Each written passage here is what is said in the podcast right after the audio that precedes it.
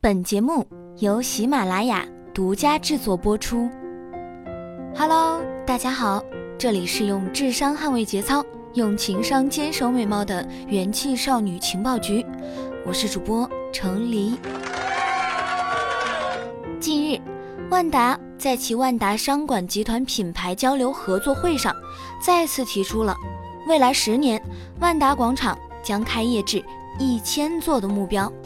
而这个呢，也是继王健林在二零一七年首次提出这个目标后，万达再次提起。只不过跟去年有所不同，去年万达远远不止有万达广场，而今年万达几乎只剩下了万达广场。而这究竟是怎么了呢？二零一七年的时候，万达的产业版图还很大。二零一七年，万达集团资产有七千亿元，收入两千两百七十三亿元，其中商管集团主要业务就是经营万达广场。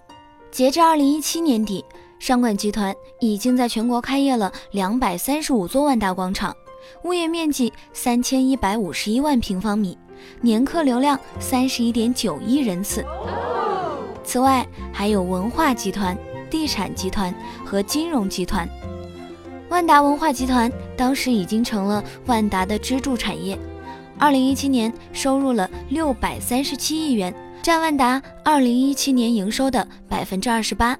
旗下包括影视集团、宝贝王集团、文旅集团、体育集团。而地产业务，则是万达集团的起家业务。而至于金融集团业务，虽然万达近两年开拓了保险、投资、资管、网络小贷、私募基金等业务板块，这些业务呢，目前还只是万达集团业务的小分支。但是啊，曾经王健林引以为豪的，要让迪士尼中国十年到二十年之内赢不了利的文旅项目。其十三个万达城已经以五百亿卖给了融创，其中有五个万达城已经开业，八个仍处于在建状态。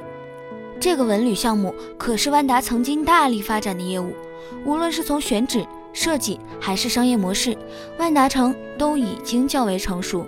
二零一五、二零一六年净利润分别为二十九点八六亿和三十八点一七亿。但是，作为王健林对抗迪士尼的万达城，其实也十分的烧钱。在二零一七年万达年会上，王健林曾经提到，每个万达城都需要有七八年有息负债才能往下走，十几年才能收回投资。十几个项目叠加在一起，虽然通过销售物业能回收大部分现金，但至少五六年内，十三个每年净增一千亿的负债，压力相当大。庞大的产业愿景，最终在去杠杆的周期中成为不得不脱手的资产。而剩下的五个万达城，一个是万达长白山度假区，已经在二零一七年六月转让给了大连一方集团。其中四个万达城项目分别位于西安、长沙、厦门和武汉，未来如何处置还是未知数。而万达的影视业务。其实也在收缩。近期，先是万达电影打算以一百一十六亿把万达影视、户外互动、成亚影视、新媒成品等影视与游戏资产装进上市公司，但不再包括业务亏损的美国传奇影业。而且根据收购方案，王健林、王思聪在本次交易中拿到二十七亿现金，其他股东只能拿万达电影股份。相当于减持离开了，然后还要卖出 AMC 院线的部分股权。AMC 院线曾经是万达转型轻资产服务业的第一笔海外并购。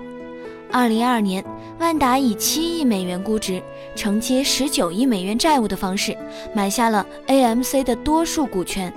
目前，AMC 在美经营了六百六十一家影院，拥有约八千两百块屏幕，是美国最大的院线运营商。而更早的时候，万达还把七十七家酒店作价两百亿全部卖给了富力，把西甲马德里竞技百分之十七的股份卖给了以色列量子太平洋集团。